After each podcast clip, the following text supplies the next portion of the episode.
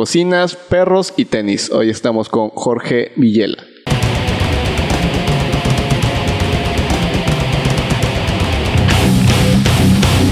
Saludos mortales, hoy en la silla del secuestro contamos con la presencia de Jorge Villela. ¿Qué onda? ¿Cómo has estado? ¿Qué rollo? Muy bien, muy bien. Muchas gracias por la invitación. No, pues este, qué bueno que pudiste venir porque te agarré acá en temporada de gira. Sí, ya sé. Andaba afuera, andaba en Monterrey. Pero pues ya regresé hace unos días. Fuera un poco del tema, pero andabas en un evento de... De perros, de American Bully, una exposición de American Bully. Eres muy amante de los perros. Sí, me gustan demasiado. Desde que estoy chiquitillo siempre he tenido eh, perros. Y desde que tengo 11 años tuve mi primer pitbull. Me lo regaló mi maestra de ese tiempo, de de quinto año de primaria. ¿Ah, sí? sí, me regaló. ¿Mucho amor esa maestra? Sí, sí, me, me regaló. Este, la, la, maestra Esperanza, mi primer perrita, Pitbull. Y pues desde ahí hasta la fecha estoy con ese rollo de los, de los perros. Sea, los trae ya en la piel marcado. Sí, claro, tengo tatuado aquí a mi perrito Tupac, que murió hace tres años. Este, pues fue el más, el más consentido, el más querido. Y pues aquí lo traigo. Muy bien, siempre te acompaña. Sí, ahí está presente. Oye, este. Eh, tengo mi pregunta mórbida para romper hielo, aunque ya estuvimos platicando antes, eh, sobre experiencias paranormales que hayas tenido. Ok, experiencias. Pues sí, sí he tenido. Fíjate, cuando estaba chavillo, que serán, yo creo que tenía como unos siete años. ¿Quién sabe? O sea, pues yo creo que sí era algo este, fuera de lo normal, pero pues mis papás decían que no. Haz de cuenta que en el cuarto tenía yo así una ventana. Entonces yo hubo un tiempo que en la noche despertaba, pero porque sentía como que algo estaba en el cuarto, como una presencia. Entonces yo volteaba y en la ventana se veía una silueta de una persona. Era un hombre que traía un sombrero. Entonces pues yo me saqué de onda, ¿no? La primera vez, ¿qué es eso? Entonces les empezó a hablar a mis papás de que, hey, oigan, fíjense que hay una persona que no sé qué. Entonces ya iban y pues, a ver, vamos a ver, checaban y todo el rollo, abrían y pues la primera pues se salieron por fuera de la casa a ver, a lo mejor si es una persona y pues ya pasó. No, pues nada, dije, pues quién sabe qué es eso. Pero al poco tiempo, otra vez. Pero aquí lo raro es de que yo sentía la presencia, vaya, no era tanto nada más lo que yo veía.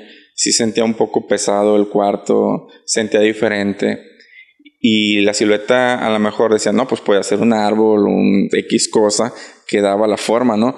Pero no, porque se movía. Haz de cuenta que unas veces yo lo veía del lado derecho y otros días se aparecía del lado izquierdo. O a veces estaba en mero en medio, o sea, se movía, estaba súper raro. Y hubo una vez que sí, yo me fui y me paré, abría y no había nada. Entonces como que desaparecía y... No, no o sea, ya eh, enfrentarte a la situación sí está más hardcore eso. Sí, pero pues das de cuenta que yo creo que me acostumbré. Al final de cuentas, y pues yo les cuento ahorita todavía, ¿verdad? Y pues dice mi mamá, no, pues sí me acuerdo que decías cuando estaba chiquito que, que veías a alguien y que veías a alguien, pero pues nosotros nunca vimos nada, quién sabe. Y al inicio sí me dio miedo, pero ya después te digo, se me hizo como que algo común y hasta que ya dejé de verlo, quién sabe si eran sueños alucinaciones o qué? no, pues eh, sí, sí hay, hay, muchas historias a referente. Este, otro de los invitados que tuve hablaba de, este, hay, bueno, cada fenómeno tiene como que sus categorías o nombres, ¿no? Generalmente es como que, ah, había un fantasma, ¿no? Pero a veces son otras cosas. O sea, ya hay como catálogos y hay algo que se llama este gente sombra Ah, ok. Que se supone que son como tipo seres de otra dimensión. Pero siempre que ves de reojo que alguien pasa y vuelta y no hay nadie, en realidad sí pasó alguien. Entonces... Ay, fíjate, hubo también una vez que estuvo bien extraño de esa misma sombra que me empezó a dar olor como a cigarro. Yo nunca vi que esa persona tuviera un cigarro ni nada, ¿verdad? Pero olía como si tuvieran un, cigarrillo prendido. Y así como que, ah, Está, está, cada vez está más raro esto, pero ya fue de las últimas veces que yo lo vi. Ya después de eso ya no, ya no se apareció. Pues qué bueno, que ya se fue. si no, las cosas te siguen y sale peor. Sí, ya sé, bro. Oye, eh, bueno, ahora sí, entrando en tema. Eres chef, licenciado en gastronomía, me comentabas, ¿verdad? Sí, sí, sí. Y eh, algo que nos puedes hablar de cómo empezaste a... ¿Cómo empezó el interés por, por las cuestiones de cocina? Ok, ¿cómo empezó el interés por cuestiones de cocina? Pues yo empecé cocinando pues desde chico. Eh, normalmente yo veía mucho que mi papá, en paz descanse, este, cocinaba demasiado. él le apasionaba la cocina, le gustaba mucho hacer las cenas navideñas, cuando habían fiestas. Él siempre se ponía de que yo hago esto, yo hago la pierna, yo hago la cochinita. Y se tendía Se tendía, le gustaba. Y pues yo veía eso. A mí también me gustaba de chico la pizza demasiado, así de que quiero pizza. Pero pues él en vez de, de ir a comprar, siempre nos, nos hacía la pizza, ajá, y pues yo iba y le ayudaba y veía, y pues desde ahí este, empecé a, a llamarme un poco la atención la cocina, este, de chico. Este, ya después, por circunstancias este, que, que pasaron, mi papá falleció en un accidente cuando yo tenía 12 años. Entonces, pues yo me quedé con mi mamá y con mis hermanos y pues yo la tenía que apoyar en el aspecto de que tenía que ayudarles a hacerles de comer. Entonces mi mamá pues me explicó ahí más o menos, no, que mira, fíjate, así vas a hacer el arroz, que es tanto de agua y que esto de arroz. Se que hace como el hombre de la casa ahí. Sí, el picadillo de que hay que picar así la zanahoria, hay que picar así la papita y la carne, hay que sazonarla y ya. Primero ya pues nos hacía la, la, la cena, que era la comida del día siguiente, y después me dijo, no, pues ahora tú anímate, ahora tú empiezas a hacerle, ya sabes, y ya empecé yo tenía que serán como unos 13, 14 años. Entonces pues yo salía de la secundaria y rápido me iba para la casa a esperar a que llegaran mis hermanos de la primaria y pues hacerles de comer. Y pues ya ahí empecé, ahí estuve. Así fueron como que las primeras, este, pues formas que yo estuve como que en la cocina. Ya después de ahí no, ya no, ya no seguí, vaya. Seguí pues estudiando la prepa, y pues andar en patineta, en el graffiti, andar en el relajo en esa edad de los 15, 16 años. todo, todo, lo que fuera contracultura, jalo. Sí, sí, todo eso me gustaba y andar en la bola, en la colonia con, con todos los chavos. Me llamaba mucho la atención. Bueno, ya de ahí, digamos que ese fue el, primer acercamiento y como que se queda ahí en stand-by te vas al cotorreo, sí.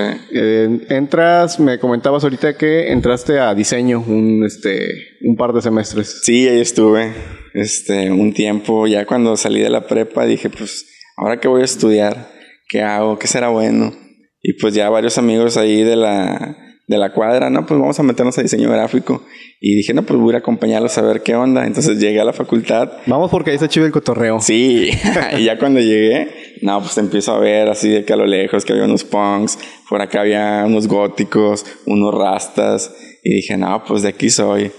no por nada era la facultad de los raros. Sí, sí, sí, los, los raros ahí. Porque haz de cuenta, bro, que yo siempre desde muy chavito me ha llamado mucho la atención todo ese rollo de los tatuajes, las perforaciones, este, pues ser diferente, único y detergente. desde morrito. Desde la película de Terminator. Haz de cuenta que así fue como que la primera vez que yo vi al morrillo que salió con el pelo largo, su chaquetilla y con un arete. Dije, ájales, yo quiero andar como ese morro, quiero andar como ese morro. Quiero ser la última esperanza de la humanidad. Exacto, ya de que les dije a mis jefes, eh, ¿qué onda? ¿Me dan chance de hacerme un aretillo? No, que estás loco, ¿cómo crees que vas a traer eso? Y no sé qué. Haz de cuenta que mis papás, pues, este, son maestros, la mayoría parte de mi papá, todos, todos mis tíos. Saludos a mis tíos y a mis primos. todos son maestros. Y este, pues no, ¿cómo que van a decir, no? Del, del, hijo del maestro y la maestra. ¿Cómo que el hijo del maestro anda así? ¿Cómo anda? Sí, este, y pues a mí me llamaba la atención y no me dejaron. Me dijeron, ya cuando estés más grande ya puedes hacerte lo que quieras. Pero nada, más, como te digo, desde chiquitillo sí siempre me llamó la atención todo ese rollo. Yo tuve este, una situación similar también con mis papás, son muy conservadores y, y todo era malo y negativo y del diablo. Entonces, sí fue un poco, este, no estricto crecer ahí, pero sí había un poco de, de limitantes en, en, ese aspecto, ¿no? Pero, pero todo chido. Bueno, eh, diseño no funciona, Sí, y te me, vas. Me salgo de diseño porque pues ahí nada más no había avance. De ahí me salgo y entonces pues dije no, no sabía qué hacer. Dije pues me voy a meter a trabajar. Entonces ahí en ese tiempo un conocido había trabajado en Subway y me dijo no pues qué tal si vas y pues pides ahí, ¿no? A ver si hay, si hay chance. Entonces fui a Subway, me hicieron la entrevista, me explicaron y pues ya pasé la prueba y me, y me quedé ahí en Subway. Y pues estuvo, estuvo muy padre, la neta, o sea, me gustó el trabajo, estaba chido, Ahí no me hacían tanto el rollo. En ese tiempo este, traía muchas perforaciones. Traía en el labio, lengua, septum, ceja, expansores. Y, otros que no se veían. Hay unos que no se veían. Traía mohawk también. Y pues no me decían nada, nada más me decían ponte gorra y este. No sé, quítate unos cuantos para que no te vas con tantos. unos cuantos. unos cuantos. No, no hay números específicos. Quítate unos cuantos. unos cuantos para que no se vea tan Un puñito nada más que. y pues ya no estaba chido. Entonces ahí conocí también a otro chavo que estaba trabajando en un restaurante y me platicaba pues cómo estaba el ambiente. Entonces dije, no, pues estaría bien que me metiera a estudiar eh, gastronomía. Y en ese tiempo, la verdad, tenían poquitos años, como dos años en la zona que acaba de llegar, así como que el boom de las escuelas. escuelas de Solamente había dos en ese tiempo. Y pues me tocó y estuve checando, fui a ver las dos escuelas y dije, no, pues va, me late, me voy a meter a, a estudiar ahí. Y este, ya me metí a estudiar, ahí estuve Cinco años me aventé. Cinco años de carrera. Sí, porque son. Malo de diseño. Este, sí, imagínate. otros casi tres que me aventé ahí. No, pues sí te la aventaste larga de estudiante. Sí, sí, sí, sí, sí la aventé un poco larga. Ok, bueno, entonces ya sales de ahí, comienzas a trabajar. Sí. ¿Cómo está el rollo en la cocina? ¿Hay como una jerarquía? ¿Cómo está la organización ahí? Eh, sí, pues en la cocina pues hay, hay demasiados puestos, pero pues en sí así está desde el ayudante de cocinero, cocinero A, cocinero B, cocinero C, encargado de área, encargado de turno, su chef y el chef y chef ejecutivo. Mm, o sea, sí está, está algo, algo larga este, llegar hasta un punto eh, ya muy grande para ser encargado del restaurante. ¿Hasta qué, ¿Hasta qué grado, digamos, llegaste? Eh, cuando estuve estudiando. No, bueno, o sea, ya, en, lo, laboral, ¿hasta qué grado has, este...? Ah, ok, ahorita en lo laboral he estado, pues ya está encargado como chef, chef ejecutivo. ¿Ah, sí? Sí, ya, sí. O sea, escalaste todos los, los peldaños. Sí, sí, ya afortunadamente he estado desde el ayudante hasta encargado de ya de varios restaurantes de la zona. No manches, qué, qué chido. Habla muy bien de, de tu trabajo entonces. Sí, sí, sí, pues sí, sí les gusta. Sí les gusta la, forma en la que en la que trabajo. La verdad sí es un poco pesado, bro. Eh, estudiar y trabajar. Y pues aunque también, también solamente trabajar está un poco difícil. Porque son jornadas muy largas, muy pesadas, mucho calor, mucho estrés, mucho gritadero. Y todo hay que estar al 100 y muy rápido. Y entonces pues a mí me tocó ver y también muchas personas encargadas, chef, que la verdad son bien malos, bien, bien malos. O sea, de que te gritan, te pendejean. Sí, pues es como mucha, mucha presión y mucha tensión, ¿no? Sí, pero hay unos que sí abusan y son así súper mal rollo, neta, así de que a dos, tres bandas sí le hacen hasta llorar. Así como ven en la tele al chef Gordon Ramsay, que luego truena, así, así suele pasar aquí en la zona. Chale, no, sí está, sí está duro. Yo, este, en mi tiempo laboral en cocina, porque también estuve algún tiempo, escalé de lavatrastes a parrilla. ¿eh? Ah, ok. Así que. Aventaste acá un, brinco bueno. sí, este, al final me peleé con, con el encargado y me corrió, pero. Esa fue mi experiencia en cocina. Bueno, y... y unas buenas quemadas. Ah, no, sí, eso sí, son las cicatrices de la guerra ahí, ¿verdad? Que nos tenemos que aventar. De hecho, traigo una cortadita ahorita hace una semana y me me piqué con un cuchillo. Ah, sí, cierto. Una vez, este, trabajando en un restaurante de comida china, te comentaba, y llevaron pollos, este, pero e-, eran enteros, o sea, muertos, pero enteros. Entonces había que destazarlos por piezas. Y nos dieron unos cuchillotes súper filosos y me volé así como que la... La yemita. La, la, la, mira, había un pedazo de piel con uña. Eso fue lo que salió volando. Y sí, me, saqué de onda porque... Hay que tener mucho cuidado con los cuchillos porque están bien, bien filosos y con cualquier cosita pues, te rebanas. Ahí se te va el dedo. Se te va, se te va. Y retomando lo que, lo que me decías hace rato de que sí me ha tocado de que me han dado la oportunidad de estar de encargado en varios puestos. Eh, dices que por mi, mi, forma de trabajar. Y sí, te digo, yo la viví, la viví gacho en ese aspecto. Entonces yo siempre dije que cuando yo era encargado, chef de un restaurante, yo no iba, a ser, peor. No, yo no iba a ser como toda esa gente que pues trataba mal, o sea, sí los entiendo yo ahorita cuando llegas al puesto, pero no, no, la banda que, que ha trabajado conmigo sabe que no, que soy bien relax, bien buena onda, este, trato de, de estar siempre con ellos, entenderlos, pero pues hasta cierto punto, porque ya luego me ven así como que... Ah, muy te botan de relax, bronca, ajá, no hay dice la- bronca, y ya cuando me enojo es cuando ya dicen que no soy buena onda, ¿verdad? pero pues es todo, todo depende de la gente. Pues sí, es este, como buscar el equilibrio, ¿no? Exacto. De no pasarse de lanza, pero pues tampoco Pero hay que tampoco clavarse tanto. sí. Oye, em, creo que eh, todos tenemos como héroes a veces, ¿no? O. crush laboral, o no sé cuál sea la palabra, no, tal vez no es esa, pero sí me refiero a que siempre hay alguien como que admiras, ¿no? Como que dices, no manches, este vato está muy, muy chido lo que hace. En, en tu caso, ¿tienes así como alguien que te inspire? Que pudiese, ser- pudiese no ser un chef también, pero alguien que de cierto modo te inspire a, a trabajar como lo haces.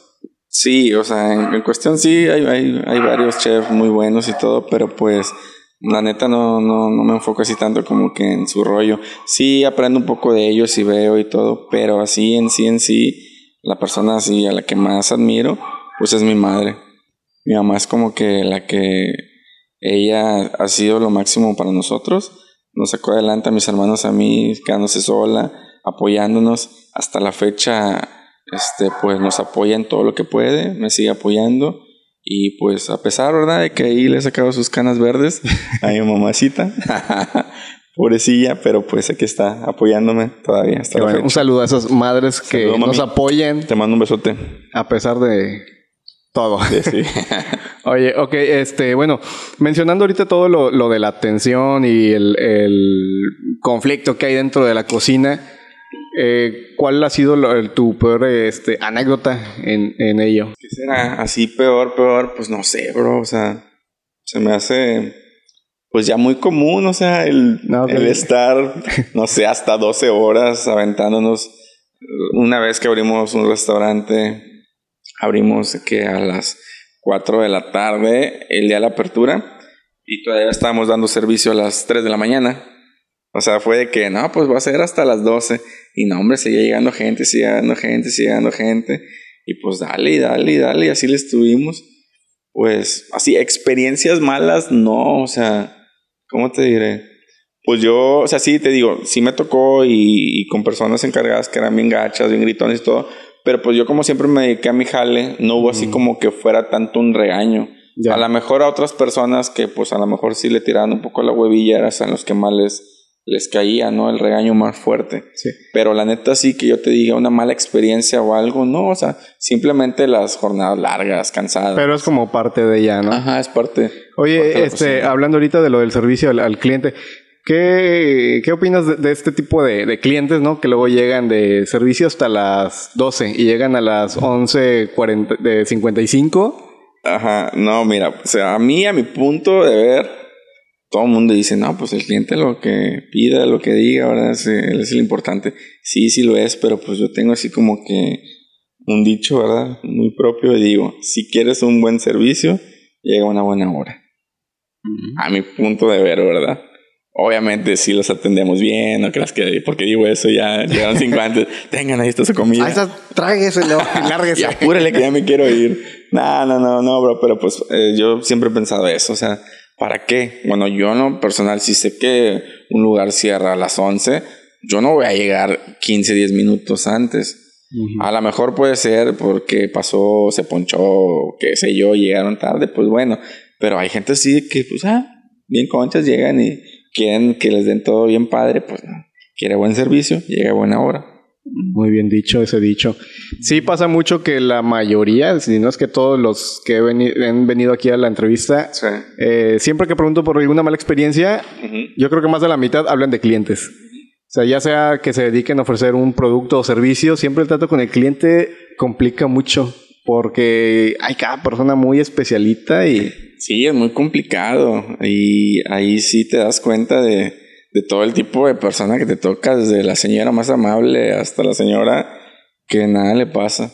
Y hay que ser muy, muy, muy frío en ese, en, ese punto porque no, no puedes tronar, no puedes tratar mal a la, a la gente, ¿verdad? O sea, pues tú, tú estás haciendo tu chamba y hay veces que ellas piensan que no, o sea, no, no sé cómo lo toman esas personas de que Hace cuenta que es una obligación y que haces esto y te mandan y ni un por favor ni nada. Y el típico, por mí estás tragando. Sí, sí, sí, o sea, sí, neta, sí, sí lo hay. Sí hay esa gente todavía.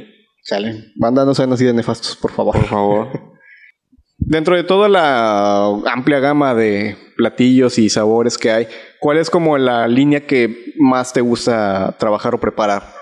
¿Y qué tipo de utensilios son los que usas? Ok, eh, me gusta mucho la cocina mexicana. La cocina mexicana es lo que más me llama la atención. Ahí he estado como que un poco más tiempo trabajando en esa área. En un restaurante de aquí, de la zona, estuve trabajando la cocina mexicana. También en un hotel allá en Quintana Roo, estuve en el restaurante mexicano. Ahí estuve un tiempo trabajando. Y eso es lo que más, más, más me gusta, más me llama la atención. Un poquito más la tradicional. Mm, Sí me gusta así como que conservar todos los ingredientes tradicionales o a lo mejor agregarle un poquito algo diferente, algo nuevo. No tanto la nueva cocina, casi no, no me llama mucho la atención. Sí está padre, pero pues así de que luego hay que cocina molecular, que hacen que una espuma de limón o que un gel. A las finas de- hierbas sobre una tabla de, caoba. eh. Sí, sí, sí. Oye, sí es cierto, sí, sí he visto ese rollo. Bueno, lo- creo que lo he visto más en memes que, que realmente. Este, luego son cosas eh, un poco fuera de mi presupuesto. Eh, pero me recuerda un poco el rollo como en los tatuajes, ¿no? Que está el, el tradicional, el neotradicional, Sí, el sí, sí. blackboard. eh, hay como muchas variantes dentro de lo mismo. Entonces, dentro de la comida mexicana mencionas, está como la hay- tradicional Ajá. y la la... nueva cocina, nueva cocina. y la cocina molecular, que ahora sí estás comiendo ahí puros geles, polvos y cosas raras. Este, que, o sea, sí está muy padre, pero a mí en lo personal me aburre. Llegas al restaurante y te alimentan por fotosíntesis, ¿no? Nada más te dejan en el sol acá. Algo así. No, no está chido. No tienes así como que el flow de estar cocinando. Ujú. O sea, me gusta más eso, estar, estar así en, en el sartén, estar en el fuego. Me gusta mucho así en el sarteneo, la comida salada. Algo así que no me gusta, la neta, son los postres. ¿Así? La repostería no. Eso de no, plano no. No, no, no me llama la atención, se me hace muy tediosa. Es muy metódico, muy exacto. Si te equivocas unos gramitos, ya no te sale la receta y ya no hay ni cómo arreglarle. No sé, ¿no? El decorar tampoco. O sea, sí me gusta, pero pues te digo la, la otra, lo que no es Es como más este, más ruda, Sí ¿no? sé. Estar en el fuego Exacto, y cortar y la velocidad y todo. montando, haciendo el platillo final, que quede bien padre. Eso es lo que me gusta más a estar así atrás en la cocina, como que decorando. Con tu, ¿cómo se llama? ¿Duya o algo así? Sí, manga, con la duya. Y con respecto a utensilios para, para todo esto. ok, los utensilios, pues me gusta mucho utilizar el cuchillo Victor Inox. Es como que mi preferido. Hay, hay otros tipos diferentes, ¿verdad? Pero yo siempre he estado con, con esa marca. Me gusta mucho utilizar el bowl metálico, de acero, ese tipo de, de, trastes. Pues en sí es básico, o sea, no sé, no necesitas así como que eh, la gran cantidad así de, de utensilios en ese tipo de cocina. A lo mejor si es como cocina oriental, pues a lo mejor ahí sí te puedo decir, ahí necesitas el wok, o necesitas el colador chino, o necesitas la espátula esta. La espátula china y el aceite chino. Sí, son muy específicos, ¿no? Para preparar Sí, todo. o sea, su, su metodología Ajá. sí está como aplicada muy estrictamente. Sí, de repente, este, me topo videos de estos de craft o no sé, ese tipo de videos que te aparecen en el reel de Facebook y Ajá. te hipnotizan de este asiáticos preparando algo y es todo muy metódico, o sea, Sí. se, se ve demasiado este estético, no sé. Tienen un feeling muy marcado para hacer las cosas. En cuanto a tu línea laboral, este, ¿qué tanto has, recorrido? Porque sé que incluso ya te has ido hasta el extranjero, ¿no? A, a trabajar. Sí. Eh, estuve, el primer trabajo fue aquí en Tampico, en la zona, en un restaurante de comida oriental. Aquí estuve. Después de ese estuve en uno de cocina mexicana, también aquí en Tampico. Después de aquí me fui para Quintana Roo. Estuve allá en Chetumal en un, en un hotel, este, el hotel más importante de ahí, de, la capital. Ahí estuve trabajando, ahí tuve la oportunidad de, de tener mi primer puesto como su chef. Ahí me dieron la oportunidad y ahí aprendí bastante. Después de ahí me regresé para Tampico. En Tampico aquí estuvimos también en otro, en otro de cocina mexicana. Después de eso me salió la oportunidad para irme a trabajar a Luisiana, este, a, a una plataforma como chef encargado. Entonces me salió el proyecto ese con una compañía de Ciudad del Carmen. Era un proyecto de tres meses y pues este, tuve que sacar todo, todos los papeles, ¿verdad? Que hay que, que hay que tener para poder abordar. Hice todo, hice mis pruebas y me aceptaron, me fui para allá. Estuve un mes pasadito, pero pues desafortunadamente compraron la, la plataforma unos chinos y pues ahora les van para abajo, que ya llegan los chinitos. y este, ya nos, nos, regresamos para México. Regresando a México, salió un proyecto de, de, un restaurante nuevo que iba a haber en la zona de food trucks, uno muy famoso que estuvo aquí en Tampico. Ahí también me dieron la oportunidad de, de estar de chef, encargado de todo el proyecto. Eh, había una persona antes que estaba con ese proyecto, pero pues se tenía que ir de la ciudad, entonces me pasaron para mí ese proyecto y junto con otro compañero, el chef Cristian, saludo bro, este, él, él llegó ahí a hacerme segunda al proyecto y ahí estuvimos dándole a los camioncitos y nos fue muy bien, estuvo muy padre, sí, sí pegó bastante en ese tiempo. Ya después abrió otra sucursal, también estuve allá. En total estuve ahí como tres años y medio. Ya después de ahí me fui a otro restaurante de mariscos. Eh, en sí nunca había manejado así al 100, así en el marisco y se me presentó también la oportunidad de que querían abrir un nuevo, un nuevo negocio y pues ahí estuve este, este, con, con el nuevo proyecto, sacando el menú y todo el rollo. Y ya después de eso eh, decidí ya mejor empezar a, a darle por mi parte dije, pues ya en este rollo de los restaurantes tengo 12 años. Dije, pues yo creo que estará bueno ya que empiece a ser algo, algo mío, algo, algo propio. Pero llegó la pandemia, bro. Llegó la pandemia. Entonces cuando yo pensé hacer eso fue el año pasado. Y yo dije, para marzo más o menos, ya empiezo pues ahí viendo a ver qué saco, pero pues en marzo fue cuando... Vámonos, duro. Vámonos todos para adentro ya que nos encierran.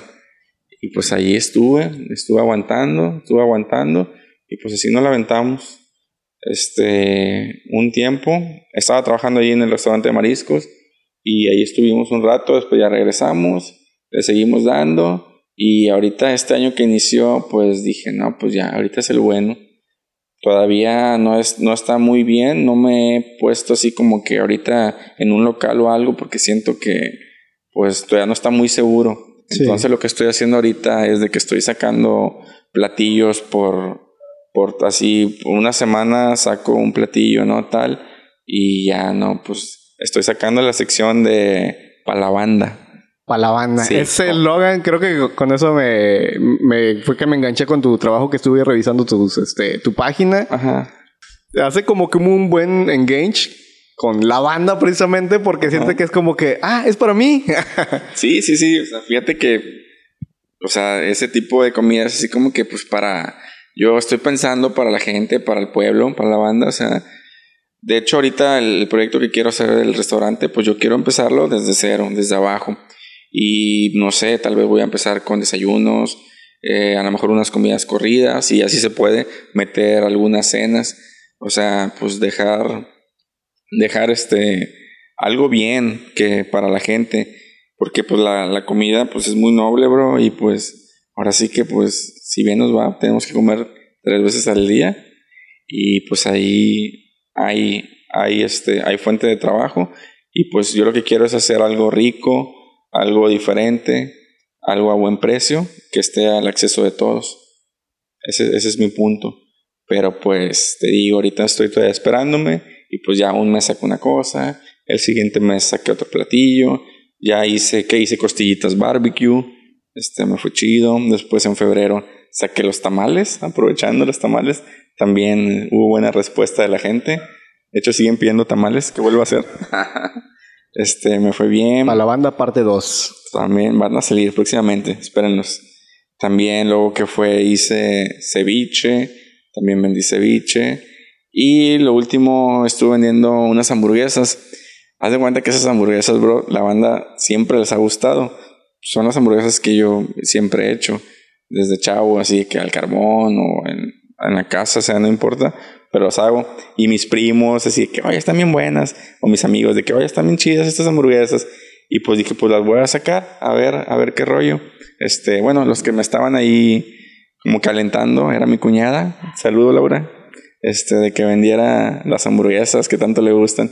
Dije, qué bueno que Laura te calentó la cabeza para que. Sí, y pues dije, bueno, le vamos a probar a ver qué tal. Y no, hombre, si tuve una respuesta bien, bien chida, la neta. Y pues ya la, la vendí un fin de semana. Y pues en, entre semana, oye, ¿vas a vender? No, pues es que ya nada más fue el fin. No, ¿cómo que el fin? No, vende otra vez. ¿Lo quieren que venda? No, pues sí. Y el siguiente fin compré, digo, vendí, perdón, y otra vez este, se acabaron. Y así, y ya la tercera semana otra vez, y dije, ah, pues les está gustando. Entonces ahorita estoy así como que vendiendo burgers. De hecho, este, mañana y pasado voy a vender. Ahí para que me busquen. Ya saben mandar. Este, sí, ya saben. Ahí queda una buena hamburguesa.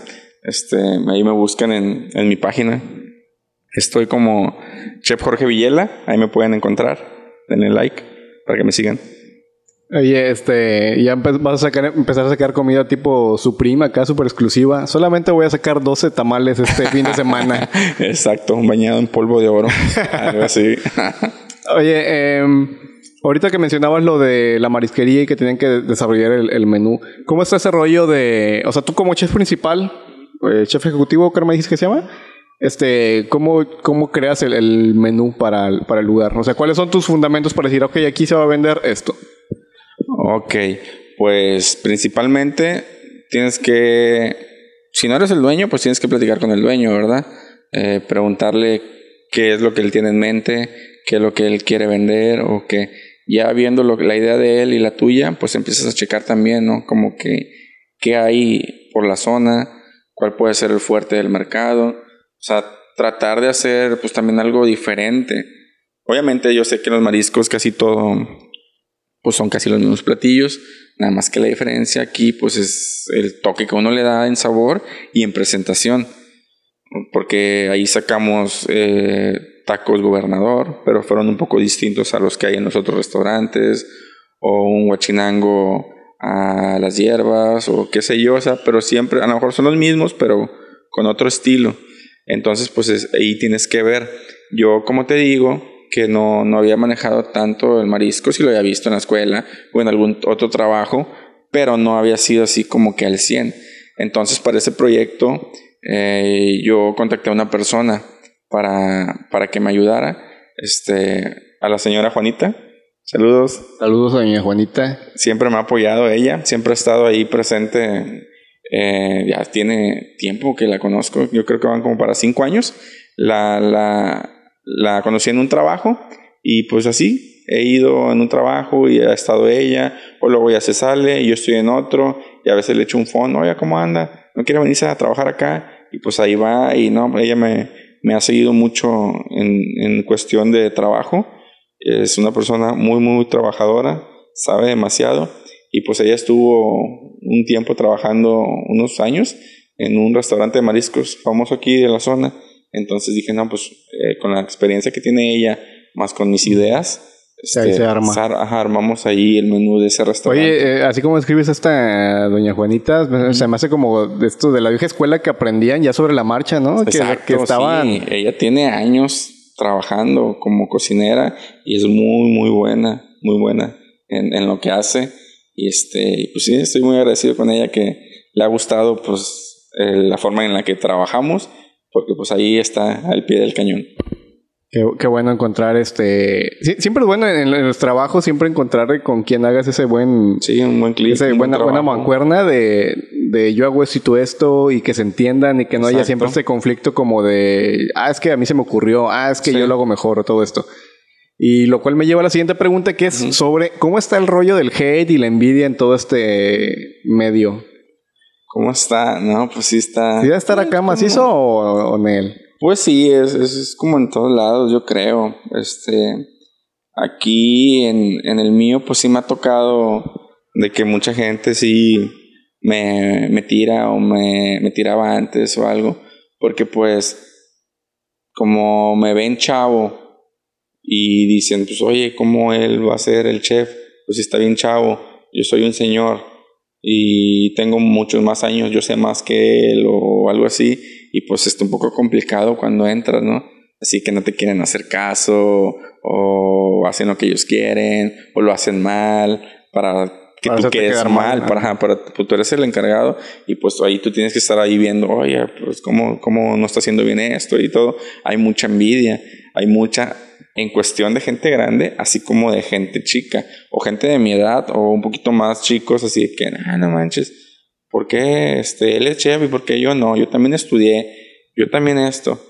Pues sí, pero pues tú vas saliendo ahora sí que de la, de la universidad, y pues yo me aventé, digo, desde ayudante hasta ir pasando, o sea, no crean que, que yo a la primera me dieron el, el cargo, o sea, sí me aventé unos cuantos añitos trabajando pues, como cocinero, ayudante, y pues ya me llegó el puesto y pues ahí me he mantenido, me he mantenido y pues el cada, cada trabajo nuevo sí me ha tocado ser este, encargado de, de los restaurantes. Y es que así, debe ser, o sea, tienes que ir escalando y ganarte el lugar. Porque a veces es muy fácil por palancas, este, o el típico compadrazo, este, llegan a ciertos puestos, pero no tienen la capacidad para desempeñarlos. Y es donde te das cuenta. Y luego, mira, aquí también hay así como que un punto muy distinto. El que es el chef de escritorio y el chef de cocina.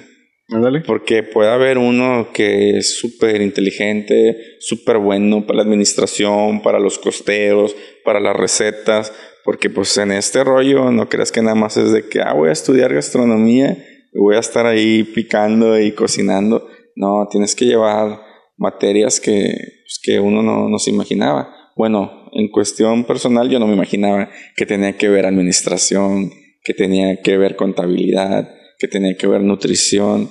O sea, son materias que pues yo no... Pues todo lo, lo, complementario con lo que es el fuerte. Sí, porque al final de cuentas tú eres el encargado de un restaurante entero. O sea, sí se divide, o sea, a lo mejor hay un gerente, hay barman y todo eso, pero cuando tienes el puesto así ejecutivo, sí es como que un, peso muy grande y tienes que, hay veces que tienes que estar a cargo de la barra y de cocina y hasta también a los, a los meseros. O sea, tú tienes que ser también buena mancuerna con el gerente o con el capitán de meseros. O sea, hay algunos puestos que sí son muy complicados y pues tienes que saber de todo, dártelo y pues también pasa que unos son muy buenos nada más en el escritorio, en la computadora y ya cuando es a la hora de cocinar, a ver, cocinas esto, esta receta y no le sale. Entonces, pues ¿y ahora cómo le haces? Pues no te vas a dedicar siempre a eso. Igual yo que estoy más enfocado en la cocina, también este, en lo administrativo, ¿verdad? Te digo, ya he tenido varios puestos, y, pero pues yo trato de, de tener los dos así 50, 50, 50, 50, aunque me gana más la cocina, pero pues no, no dejo, no dejo lo administrativo porque es muy importante, porque si quiero llegar a un restaurante, a un puesto bueno, pues con ser un cocinero muy fregón, no me lo van a dar si ven que no tengo en administración, la administración muy buena. Sí, está el, como la, la parte matemática y la parte creativa. Exacto. ¿Has este como diseñado, no sé si esa es la palabra, pero o creado alguna receta así muy que sea muy tuya? Como este, no sé, alguna receta algo que algo que sea a la villela, que será pues no, bro, o sea, la neta así que yo diga es mía mía al 100, no. Sí he hecho adaptaciones de recetas o salsas de que he visto una y pues yo le modifico, lo cambio y todo, y pues sí han salido algunas cosas, pero así como que yo lo tome que ah, es mío, esto hasta ahorita no. Bueno, no, mira, en 2021 ya decir que yo inventé algo sí está imposible casi, ¿no? Sí, este, creo que desde los 90 en adelante ya todo es posmodernismo y nada más se va a agarras un poco de acá, un poco de acá y lo mezclas. Pero pues, pues no sé, alguna salsa, bueno, Eh, la salsa de Jamaica picante que saqué ahí en el restaurante de mariscos, varias gente me dice, ah, está muy padre, fíjate, nunca había probado una salsa de Jamaica picante. Esa iba para unos mariscos que iban empanizados, le ponías esa salsita, estaba picosita y pues, te sabía Jamaica, eso está buena.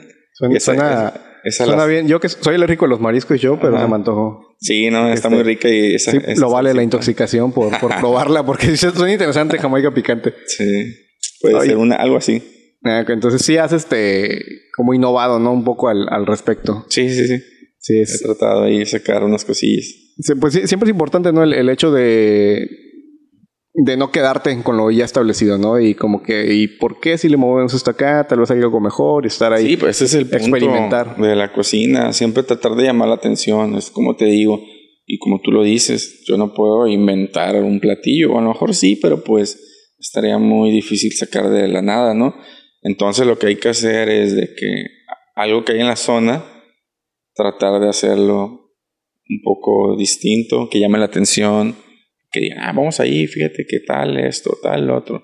Y ahorita, yo las hamburguesas que estoy manejando, pues no manches, en todos lados venden hamburguesas, pero pues siento que las mías tienen como que, así como que mi, mi, mi, forma. mi firma ahí. Ajá, y pues le, le ha gustado. A ver si mañana te refinas una. Jalo. ahí te caigo. Oye, ¿y qué, qué, es este, en cuanto a la cocina, qué es lo que te mantiene como motivado o, o tan a la expectativa de, de, seguir ahí? O sea, supongamos que no tienes problemas de dinero ni de nada. Sí. Pero dices, quiero armar mi cocina chida, o sea, para mí, para mi casa. O sea, ¿qué es lo que te mantiene eh, enfocado en, en seguir ahí? ¿Qué me gusta? Me gusta mucho la adrenalina de estar cocinando. Me gusta estar así con la presión de que tengo tantos pedidos y que ya están marcando porque quieren otro. Y estoy en friega, estoy acá fritando, estoy acá sazonando, cocinando, partiendo, todo. O sea, me gusta estar así como que todo empapado acá. Estoy con mi toallita secándome y dándole para acá, dándole para acá y todo el estrés. De hecho, está, está medio raro, ¿verdad? Que, que me guste esa parte. Por ejemplo, ahorita mi hermana, Hillary, Saludos. Saludos, que está aquí detrás de cámaras. aquí está. Este, no, hombre, ella ahorita me está tirando paro bien machina ahí con las, con las ayudas. Empezó con las entregas, pero después ya se nos hizo un poco difícil porque pues yo necesitaba a alguien ahí al lado. Entonces no hubo un día en que se me desmayaba. Ya estaba ahí casi de que pidiendo que la ambulancia y estaba toda enojada y le bajó la presión porque pues no está acostumbrada, bro, a, al calor, a la friega, al estrés. Y pues imagínate, yo estaba acá haciendo todo eso bien emocionada y aquella estaba ya con el estrés de los pedidos y qué voy a hacer y no sé qué. Cada que se le baja la presión, una coquita rápida. sí, la neta, y si lo ocupas. Y este, me gusta mucho eso. Y aparte también me gusta mucho la satisfacción de cuando me llega un mensaje de algún cliente, eh, alguna persona. Este, yo todos los, los, tomo, los tomo muy chido, ¿verdad? Eh, pero sin ofender. Los mensajes de personas que no conozco, a lo mejor son los que siento un poquito más así como que chido, ¿no? Porque pues personas que yo no conozco, no sé qué rollo y así que me mandan, oiga chef, este estuvo muy buena la comida, estuvo bien sabroso, lo felicito, o así otra persona de que me contactó por la página y me manda ahí un inbox de que felicitándome que está muy padre. Ahorita ya ya tengo WhatsApp, metí WhatsApp especial para pedidos y ya me llegan los mensajes de la gente pues de la colonia este que, que me han comprado que no me conocían y pues se siente muy padre, bro, la neta de que le gusta a la gente pues tu trabajo, tu comida y, que te feliciten. Está muy, muy chido. Está, está muy chido cuando encuentras ese, ese reconocimiento.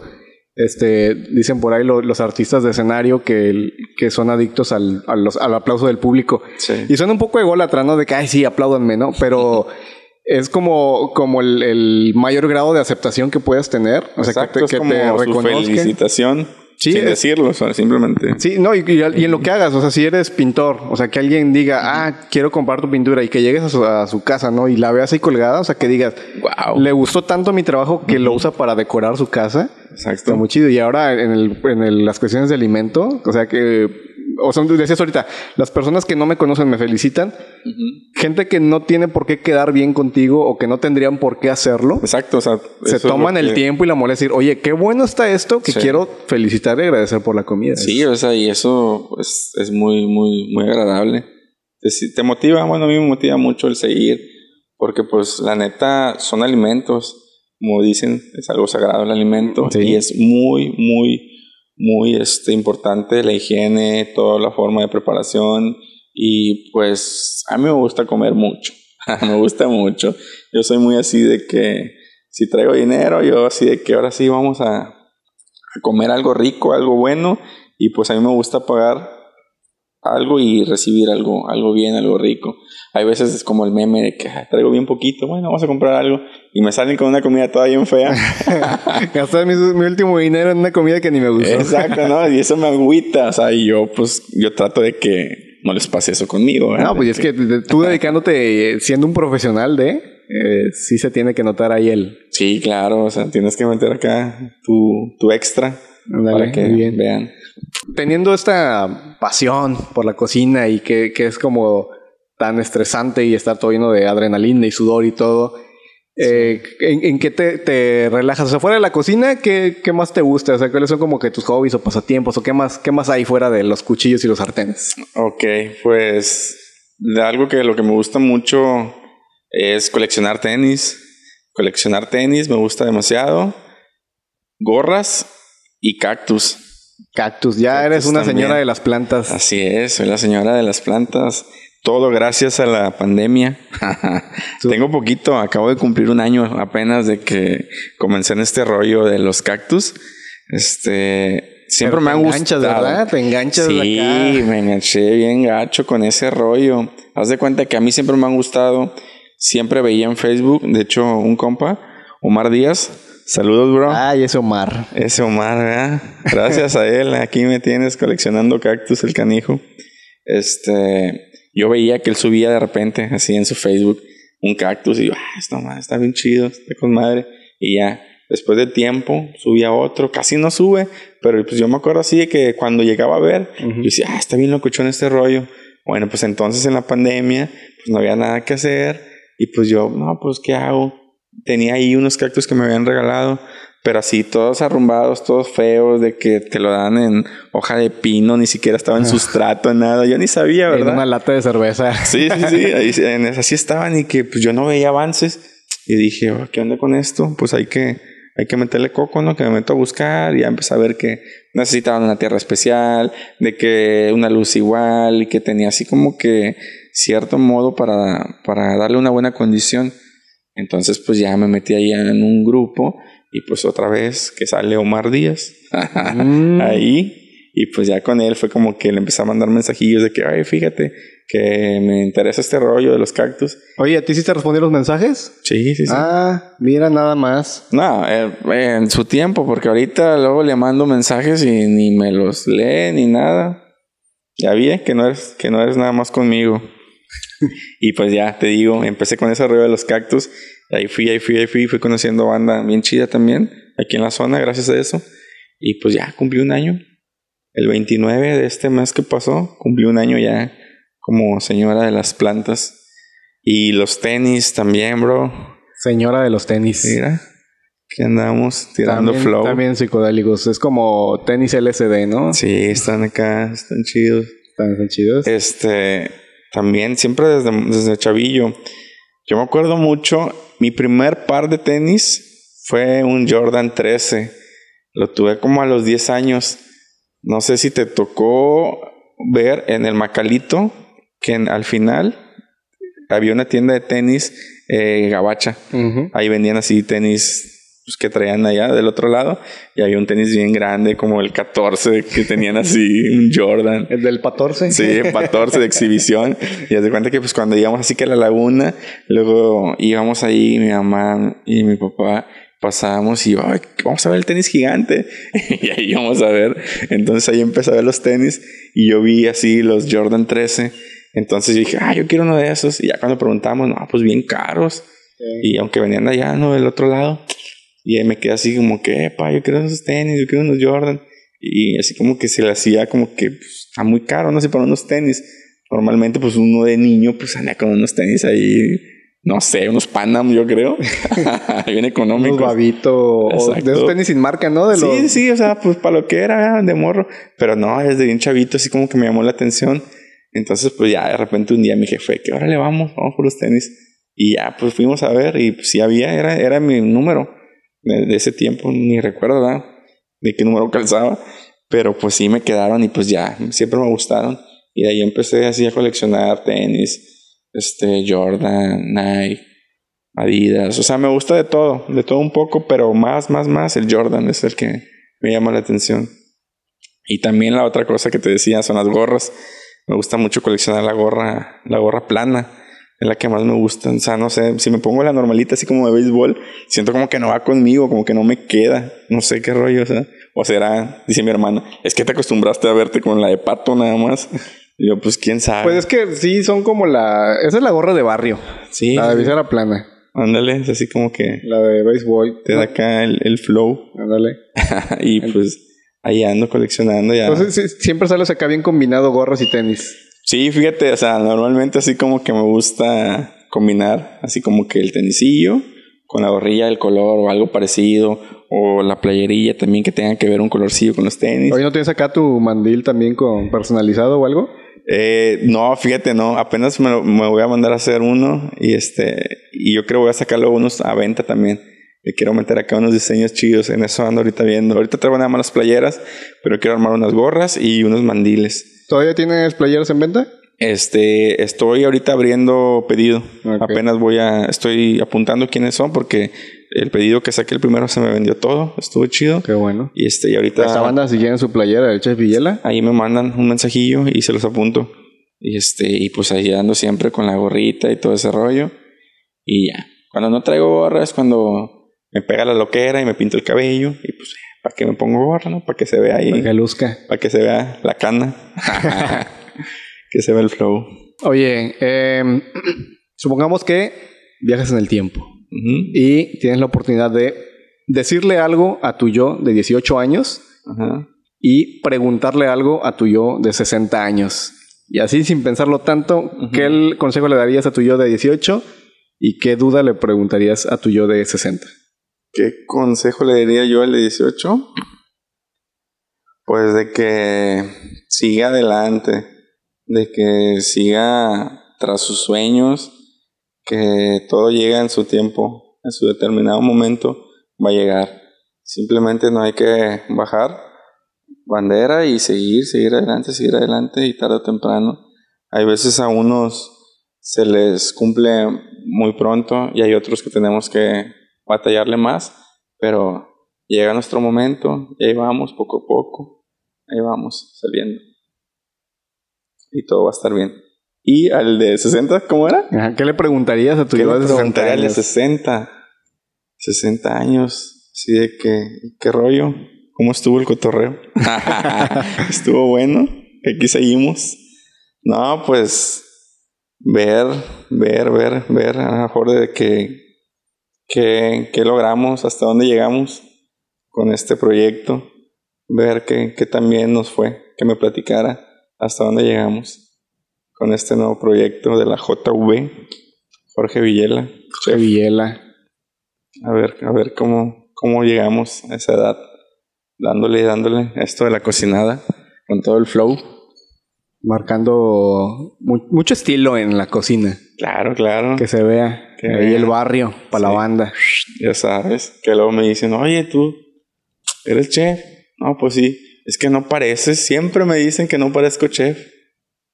¿De qué tengo finta, bro? ¿O qué? Unos me dicen que parezco tatuador. Otros me dicen que parezco rapero. J Balbi. o sea, me dicen así muchas cosas y me da risa. Le digo, no, así soy. Pues que en sí, ¿cómo se ve un chef? A mí, también, pues este... pues es que no sé, ahorita...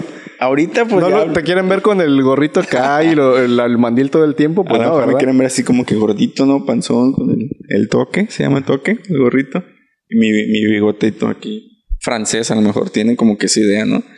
Pero pues bueno, yo he visto muchos así ya diferentes, en todos tatuados y todo. ya todo el mundo todo tatuado últimamente. Ya, es algo normal. Se estandarizó. Eh, una ocasión iba para un evento, este, pero había un retén policíaco para cordonar el lugar y ya este, llego y le digo, no, pues vengo a grabar el evento este. Y dice, ¿seguro? Y yo, no sé, déjame pensarlo. Pues sí, dice, porque no parecen camarógrafos. ¿Cómo se ve un camarógrafo? Exacto. O sea, quería que viniera acá con, con la cámara en la mano. Sí, ¿no? La gigante. Ándale, porque ni. No, si es una cámara chica, ah, no, esas son este... De juguete, no sé. Como que hay mucha gente que está acostumbrada a que si es una cámara muy grande, ah, sí es profesional. Pero no, ya sabes, la tecnología cada vez es más compacta. más, más pequeño. Un consejo que dijeras a la banda, Tal vez que no sea aplicable solamente para cocina, sino como para, en tu caso, que estás emprendiendo este nuevo proyecto, algo que, que pudieses dar, que pudiese ser como aplicado a, algo más genérico. Pues, pues volvemos con lo mismo, como dije hace rato, o sea, hay que seguir nuestros sueños, trabajar muy duro, darle, darle, darle, darle a todo con mucho amor, hacer todo el esfuerzo, darlo todo al 100 pero algo que es muy importante también en esto es el apoyo. Tengan bastante apoyo a sus amigos, a todos sus camaradas, si están con un negocio, están emprendiendo, ayúdenlo de la manera que puedan. A lo mejor si no pueden eh, ayudarles económicamente comprándoles el producto o algo, ayúdenlos etiquetando, ayuden compartiendo, ayuden tratando de mostrar este, su trabajo a muchas personas y yo eso se lo agradezco a mucha gente de que han, han ido este, compartiendo mi trabajo y gracias a, a, ese tipo de personas y a esas acciones, mucha gente me conoce a través de las redes sociales. Ahorita es un, es un boom todo este rollo de las redes y te ayudan demasiado.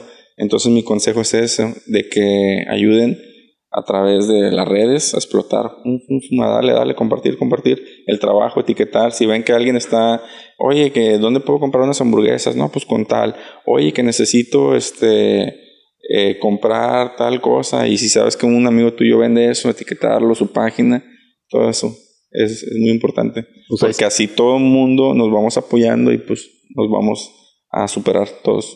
Muy bien, pues ahí está banda, ya saben, siempre que tengan amigos emprendedores en cualquier ámbito, emprendimiento artístico, laboral, deportivo, claro.